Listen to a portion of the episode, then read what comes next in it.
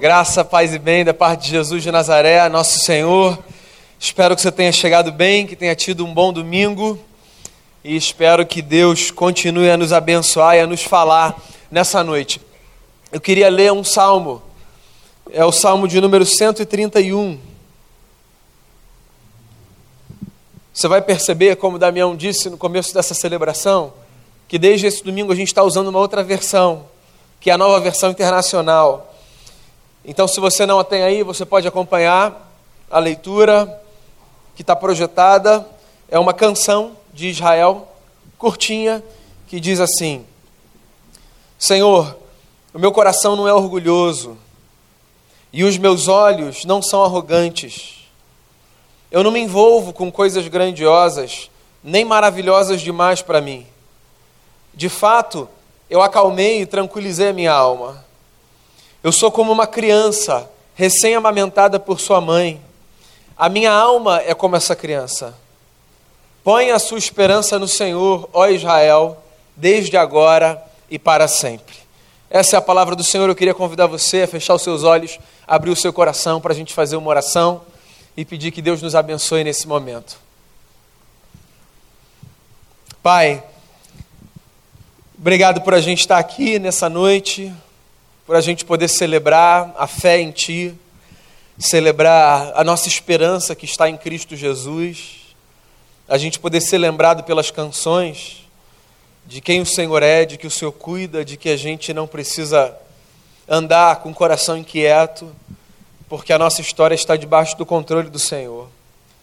Agora eu queria pedir a Ti que a Tua palavra nos abençoe e que ela faça diferença na nossa vida que a gente seja transformado por ela, que haja verdadeiramente um encontro com o Senhor e que o texto lido e que agora será exposto seja capaz de trazer para a nossa vida elementos novos ou nos lembrar de elementos antigos que sustentam a nossa fé.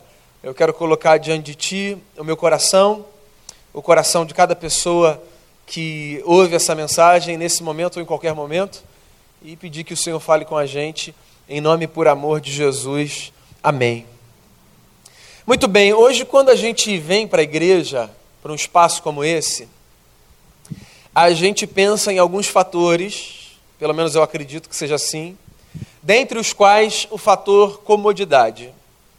Então, é possível que você tenha pensado numa igreja para congregar e que você tenha elencado algumas coisas, do tipo, você se identifica com a teologia com a forma de governo da igreja, você se identifica com música, com estrutura ou com alguma coisa do tipo. É possível também que, ao pensar numa igreja para congregar, você considere, sobretudo numa cidade como Rio de Janeiro, o fator distância. E pense assim: bem, essa comunidade de fé fica a uma distância razoavelmente curta de onde eu moro, o que significa que dá para eu congregar ali. E aí o que, que a gente faz? Chega perto da hora do culto que a gente escolheu participar, a gente toma um banho, a gente pega o nosso carro, ou um transporte público, ou um transporte alternativo, ou uma carona, ou dá uma caminhada, e a gente vai para um lugar que a gente chama de casa de Deus. Igreja, templo, prédio, como você quiser chamar. E essa é a nossa dinâmica de aproximação dos nossos irmãos e das nossas irmãs, para nós participarmos desse negócio que nós chamamos de culto. Provavelmente funciona assim com boa parte da gente. O que não é, veja bem, um problema. É só uma constatação. É assim que a gente pensa e calcula para fazer a simples escolha de essa é a comunidade onde eu vou congregar. Quando esse texto foi escrito, o povo que congregava em torno da fé dos patriarcas não usava provavelmente os mesmos critérios que a gente usa. Porque o contexto daquela gente era muito diferente do nosso. Para início de conversa, não havia igrejas, não havia nem igreja. Na verdade, quando o salmo foi escrito, não tinha nem templo. O templo foi construído no povo de Israel debaixo do governo do terceiro rei que legislou sobre aquela terra. O primeiro rei foi Saul, o homem escolhido pela sua beleza e que se destacava entre os demais pela sua altura e pela sua formosura. O segundo rei foi Davi, o homem que venceu um gigante, que matou um urso, que matou um leão. O terceiro rei foi Samuel. Mentira, só para ver se você prestou atenção. Eu confundi aqui, estou tentando ver se eu converso. Salomão. Funcionou, gente. Se não funcionou, o Bira vai dar uma editada nesse negócio. Vai pegar muito mal que eu errei o terceiro rei de Israel. Samuel foi quem ungiu Davi, só para você saber que eu sei história bíblica, gente. Salomão. Foi ele quem construiu um templo. O salmo foi escrito pelo seu pai, Davi. E por mais que não houvesse ainda o templo, havia um espaço móvel chamado tabernáculo, que era esse lugar onde a adoração acontecia. Diga-se de passagem, por adoração, entenda ato de confissão de pecados. Isso é uma coisa muito curiosa. Quando a gente ouve a palavra adoração hoje, no que, que a gente pensa? Numa música sendo tocada, olhos fechados, um povo de mãos erguidas, cantando alguma coisa para o seu Deus. Na cultura do Israel antigo, Todo ato de adoração tinha a ver com confissão de pecado. Então, quando o povo ia para o tabernáculo ou depois para o templo construído por Salomão, esse povo ia para confessar as suas falhas ao Senhor. Aquela gente tinha na cabeça a ideia de que Deus morava num lugar e de que era de bom tom que o povo que vivia naquela terra fosse a esse lugar onde Deus morava para celebrar a sua fé diante do Senhor. Só que diferente da gente que sai da nossa casa a qualquer momento para o culto que a gente acha conveniente, essa gente que se dirigia sempre para um único lugar, porque era o único lugar de adoração, ela se deslocava em bando, em grupo. As pessoas se encontravam e elas peregrinavam pelas estradas de Israel até o lugar onde o tabernáculo estava. E lá então eles adoravam a Deus. Enquanto eles se dirigiam para o tabernáculo, eles cantavam canções que aparecem na nossa Bíblia descritas como cânticos de romagem. Sempre que você, no livro dos Salmos, se deparar com um texto que é antecedido por uma frase dizendo cântico de romagem, você pode então se lembrar que esse cântico era uma oração que os hebreus cantavam quando eles iam para a casa do Senhor, para o tabernáculo ou depois para o templo. E essa ideia do cântico de romagem ela é muito bacana, porque ela me faz pensar que quando aquela gente ia para a casa de Deus, aquela gente começava a celebrar a fé, não apenas no momento em que ela chegava na casa de Deus, mas enquanto ela se dirigia para a casa de Deus. Você entende? Porque se aqueles homens e aquelas mulheres estavam nas estradas cantando orações, é porque de alguma forma eles já estavam preparando seu coração para aquilo que eles iam fazer naquele lugar. Eu acho que existe uma lição muito prática aqui para a vida, que vale a pena a gente carregar. Às vezes, vê se você concorda comigo, a gente chega em lugares sem chegar naqueles lugares, certo? Então pode ser um lugar como esse, pode ser o seu trabalho, pode ser um restaurante, pode ser um encontro com um amigo ou com uma amiga. Você chega de corpo presente, mas a sua cabeça está longe dali. E a ideia desse povo que se dirigia para a casa do eterno, cantando, me faz pensar que às vezes, quando nós nos preparamos para momentos, nós temos mais chance de desfrutarmos daquele momento de maneira mais intensa. E olha só, esse é um exercício diário que eu acho que a gente deve fazer, de tentar diminuir as distâncias entre o nosso corpo e a nossa mente e o nosso coração. Porque não poucas vezes na nossa vida nós estamos num lugar do ponto de vista físico, mas nós estamos em outro lugar do ponto de vista emocional, existencial, racional. Às vezes é extremamente constrangedor quando a gente está conversando com alguém e aí aquela pessoa olha para a gente e diz assim: e aí, o que, que você acha? E você não sabe o que, que você acha porque você não prestou atenção em absolutamente nada, sabe? E aí você fala: ah, eu acho que a gente tem de pensar mais um pouquinho, né? Ou qualquer coisa do tipo que te possibilite sair pela tangente. Porque você não está ali, mesmo que você esteja. Esse cântico é uma preparação, uma oração que o povo de Israel entoava para que o coração estivesse alinhado com os passos daquela gente que se dirigia para a casa do Senhor. E a oração é curta e simples, mas cheia de muita força e de muita esperança. As nossas orações sempre são temáticas. Sempre que a gente conversa com Deus, a gente conversa sobre algumas coisas específicas. E se você prestar atenção nas suas orações, você vai ver que por mais que você possa aglutinar muitos assuntos, dependendo do momento que você esteja, existem alguns assuntos que são preponderantes na sua oração. Se eu tivesse que definir um tema para essa oração, eu diria que essa oração é uma oração de esperança.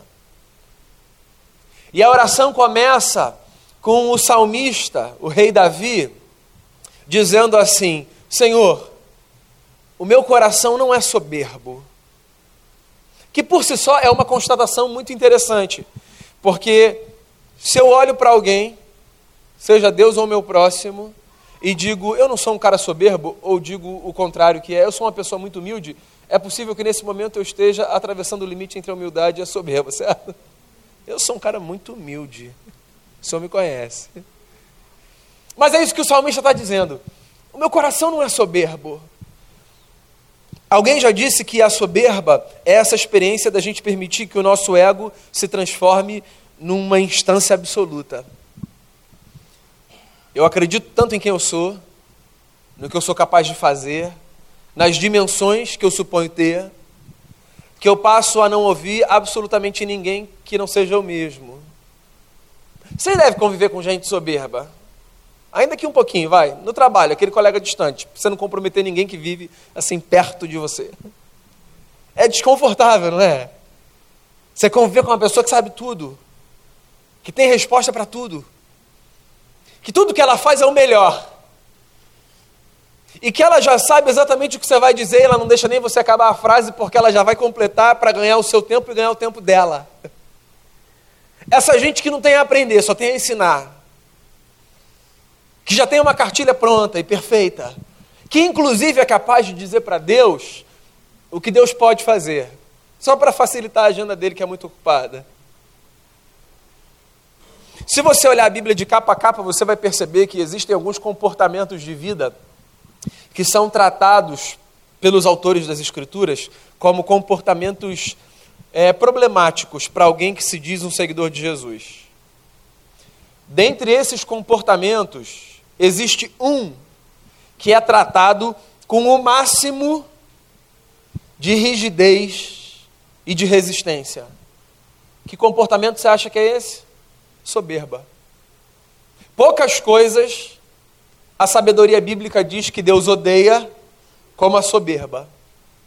O coração soberbo é algo que gera, se é que eu posso usar essa expressão, repulsa no coração do eterno. Porque a soberba é a condição humana que nos coloca num tipo de existência que é a antítese do modelo de existência que Deus propôs para a gente. Você consegue entender isso? Tem um livro que é a obra clássica de C.S. Lewis, chamado Cristianismo Puro e Simples. Existe um capítulo inteiro dedicado ao que ele chama de o grande pecado. E você pode pensar em algum pecado que nós cristãos, sobretudo evangélicos, elencamos como um pecado maior do que todos os outros. Provavelmente nós pensamos em algum pecado de natureza sexual, nós pensamos é, em pecados que tenham a ver com, com deslize do ponto de vista da corrupção, da grana. E aí o C.S. Lewis vai dizer que o grande pecado, na verdade, é o orgulho.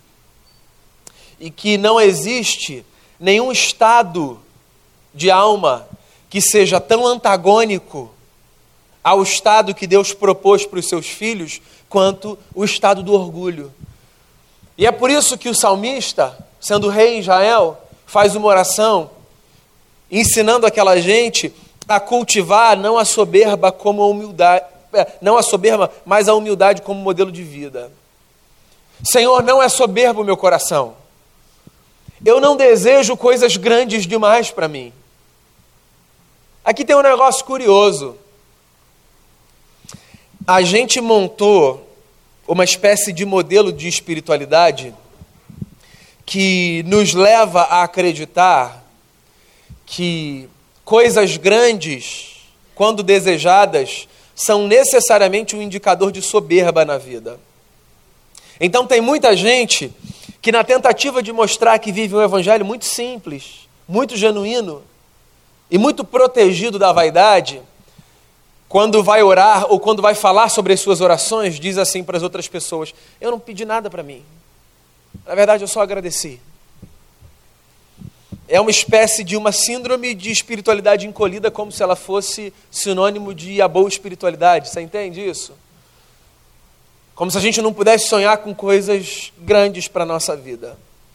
Eu não acho que seja disso que o salmista está falando aqui. Quando ele diz assim: Senhor, o meu coração não é soberbo, eu não quero coisas grandiosas. Ele não está dizendo, penso eu, que porque ele é alguém humilde, ele se contenta com o que há de menor. E o que me faz acreditar nisso que eu passo a dizer a vocês é a continuação do salmo. Porque na continuação do salmo, o salmista diz assim: Eu fiz a minha alma calar e sossegar. Eu sou, Senhor, como uma criança nos braços da sua mãe. Assim é a minha alma para com o Senhor como uma criança que acabou de ser amamentada e está nos braços da sua doce mãe. Olha só que coisa bacana que o salmista está ensinando para a gente. Que o segredo do combate à soberba não é o sonho com coisas pequenas, mas a capacidade de nós reconhecermos que, por maiores que sejam os nossos sonhos, Todos eles devem ser colocados aos pés do Eterno, porque, por maior que seja o nosso sonho, ainda assim o maior dos nossos sonhos é menor do que o projeto que Deus tem para a nossa vida, que pode não ser tão grande quanto a gente imagina, mas que é sempre melhor do que qualquer coisa que a gente pensa. Você entende isso? O que ele está fazendo é relativizando o tamanho dos nossos sonhos, das nossas orações, dos nossos desejos e dos nossos projetos. Todo mundo tem uma agenda para a vida, todo mundo. Ou uma agenda que foi dada a essa pessoa, ou uma agenda que é construída por ela. Todo mundo deseja alguma coisa. Todo mundo sonha com alguma coisa. O sonho é esse negócio que faz com que a gente se movimente.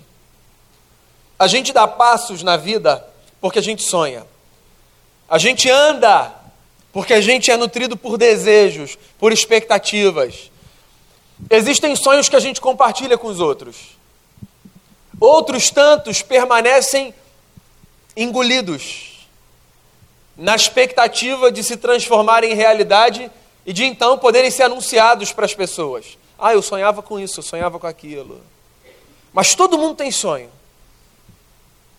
Por sinal, quando alguém perto de você disser a você que não sonha com mais absolutamente nada, que uma luz vermelha seja acesa na sua consciência. Porque a falta de sonhos revela uma inapetência pela vida que não condiz com a boa saúde. É possível que essa pessoa precise de ajuda. É possível que ela precise estar perto de gente que vai devolver a ela a capacidade de desejar.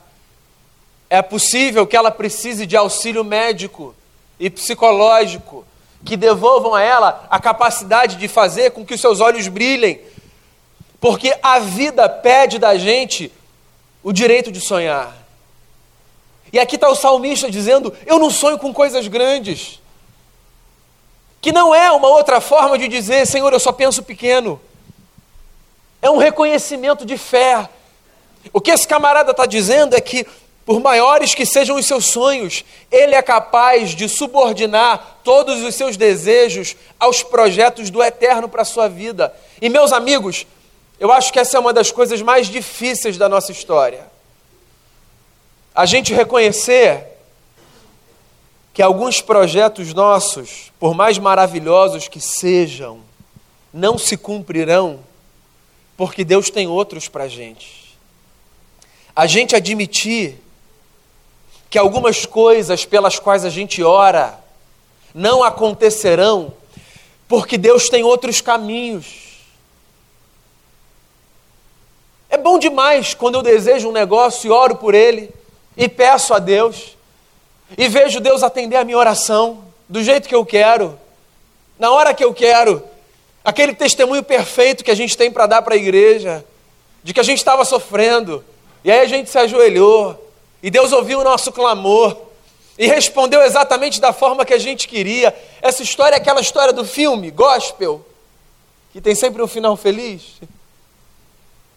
Mas e a outra história, que também é real, da oração que não é atendida da nossa forma, do desejo que não é correspondido da maneira como a gente pensa que ele deve ser, e de um projeto que precisa ser descartado, porque Deus tem caminhos que nós não necessariamente conhecemos.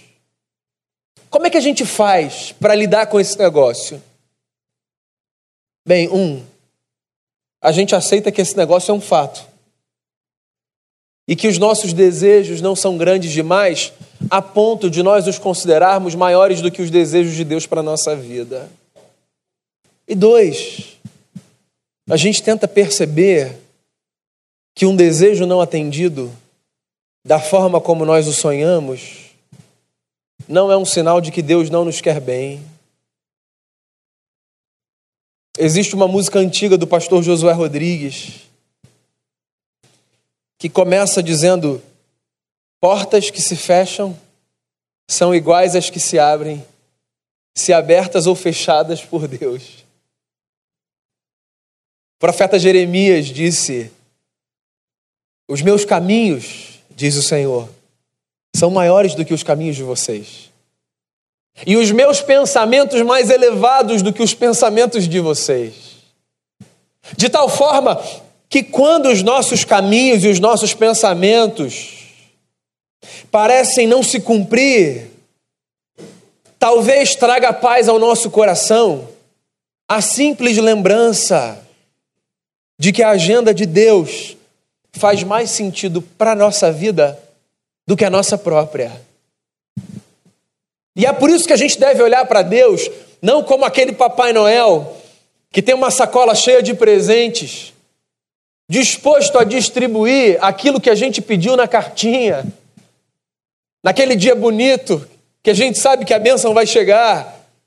Mas faz mais sentido a gente pensar em Deus como essa mãe que segura um bebê no colo e que faz com que essa criança aquiete a sua alma.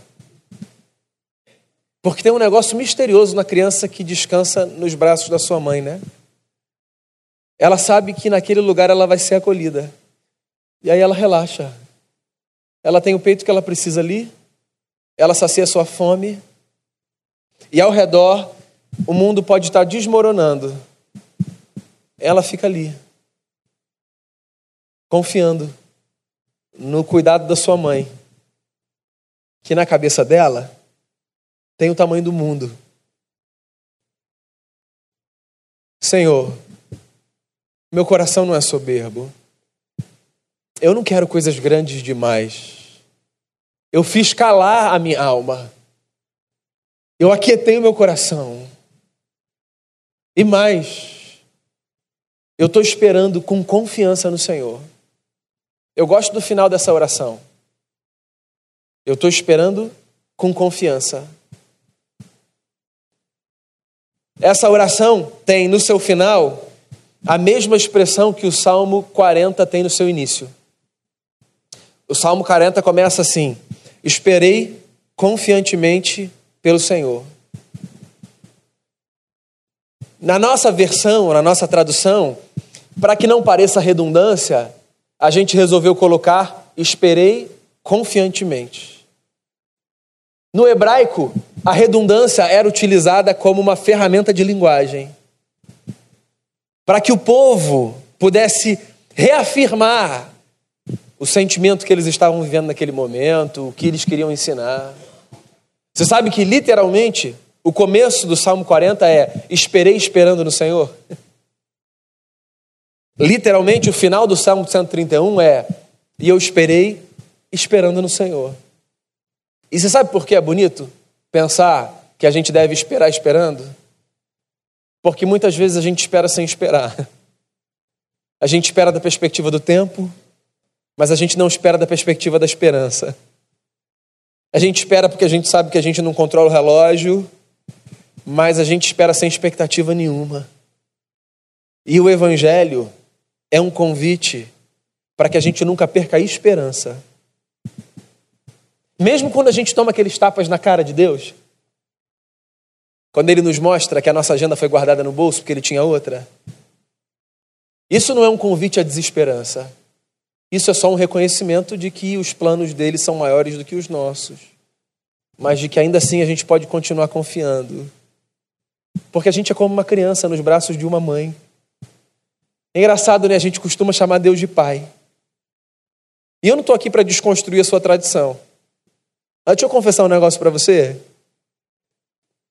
Algumas das ilustrações da Bíblia mais bonitas sobre Deus, na minha opinião, tem a ver com a revelação dessa, dessa face materna do Eterno. O profeta Jeremias, nas suas lamentações, diz que Deus tem um ventre. Misericórdia. Você sabe que essa palavra significa ventre no hebraico? O que o profeta está dizendo é que Deus nos acolhe no seu ventre. Pai nenhum sabe o que é isso, eu não sei o que é isso, minha mulher sabe o que é isso. Eu só imagino que seja. Olhar para a barriga e dizer: tem alguém aqui. O máximo que eu conseguia fazer era colocar a mão, depois que já tinha chutado e fingir que eu estava conversando. Mas esse negócio visceral, eu não sei o que, que é. Homem nenhuma que sabe. As mulheres sabem. Nossa relação com Deus é visceral. Deus tem um ventre, acolhe a gente nele. Misericórdia. Deus é como uma mãe que amamenta a sua criança e que faz aquele bebê que chora, que urra, que grita. E que pai nenhum sabe dizer se é fome, se é cocô, se é cólica ou qualquer coisa do tipo. Deus faz com que essa criança descanse. Porque Deus cuida da gente mais do que a gente acha que Ele cuida. E Deus cuida da gente de uma forma que a gente não consegue nem imaginar. Porque Deus é como uma mãe que nos segura no colo. Quando você voltar para sua casa, volte para sua casa embalado pelo cântico de romagem por esse. Quando você voltar para a rotina, volte embalado por essa esperança. Volte disposto a afastar do seu coração a soberba. Nós não somos senhores do saber, nem donos da agenda divina. Volte disposto a pedir coisas grandes mas reconhecendo que o maior dos seus pedidos é menor do que o menor dos projetos de Deus para você. E volte disposto a sossegar sua alma, a descansar no colo do Deus que é o seu pai e a sua mãe. E a esperar esperando. Espere no Senhor.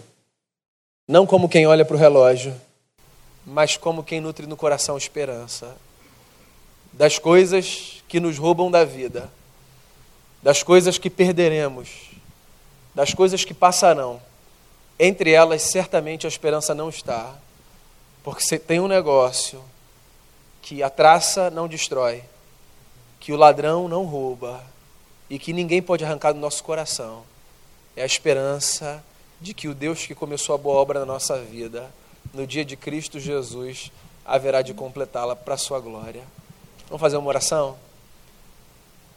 Seja acolhido pelo do Eterno nessa noite. Seja acolhida pela, pelo ventre do Eterno nessa noite. Queria convidar você à oração.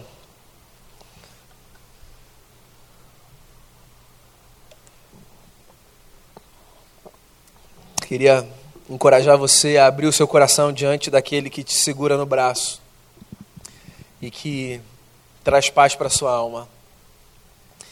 É possível que você tenha chegado aqui nessa noite com desejos e sonhos. É possível que você tenha chegado aqui com uma agenda e que você tenha vindo a esse lugar conversar com Deus, junto dos seus irmãos e das suas irmãs, pensando, pai, isso é o que eu quero. Eu estava pensando nisso para minha vida, para minha família, para o meu trabalho, para minha casa, para os meus amigos. E eu não quero que você guarde esse pedido, esse desejo no bolso. Você é um filho, você é uma filha. Você pode apresentar ao seu pai o que você quiser. Agora faça isso com uma consciência de que Deus também tem projetos e planos para a nossa vida. Com todo respeito, são muito mais interessantes e fazem muito mais sentido do que os nossos, caso os nossos não sejam o que de melhor houver para a nossa história. Descanse nos braços do Senhor. E deixe que Ele alimente a sua alma. Tem coisa que só você vai fazer na vida, porque Deus pediu a você para fazer. Mas tem coisa que foge do seu controle. Eu acho que você entende isso. Existem coisas que escapam por entre os seus dedos. E o Evangelho é essa notícia de que tudo aquilo que escapa por entre os nossos dedos para nos braços de Jesus. Se você deseja que eu ore por você e com você, qualquer que seja o motivo do seu coração, eu quero encorajar você a sair do seu lugar e vir aqui à frente, para a gente fazer uma oração, para a gente esperar esperando, para a gente confiar, uma renovação da nossa confiança.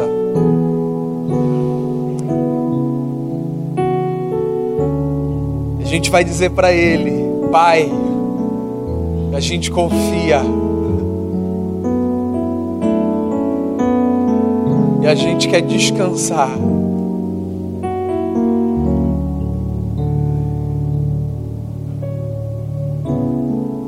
Que ninguém volte para casa nessa noite sem esperança no coração. Ninguém. A gente não precisa voltar para casa sem esperança.